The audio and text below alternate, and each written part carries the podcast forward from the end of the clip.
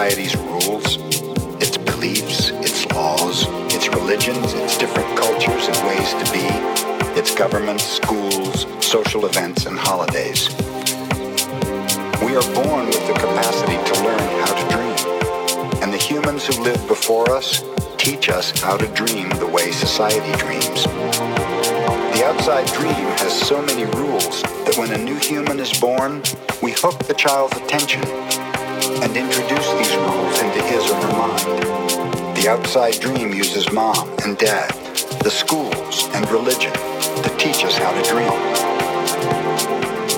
Attention is the ability we have to discriminate and to focus only on that which we want to perceive. We can perceive millions of things simultaneously, but using our attention, we can hold whatever we want to perceive in the on my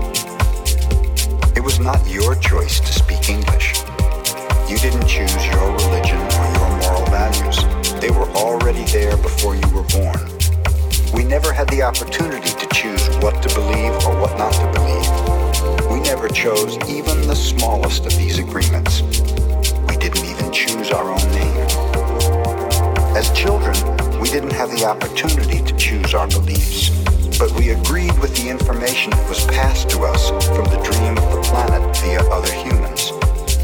The only way to store information is by agreement. The outside dream may hook our attention, but if we don't agree, we don't store that information. As soon as we agree, we believe it. This is called faith.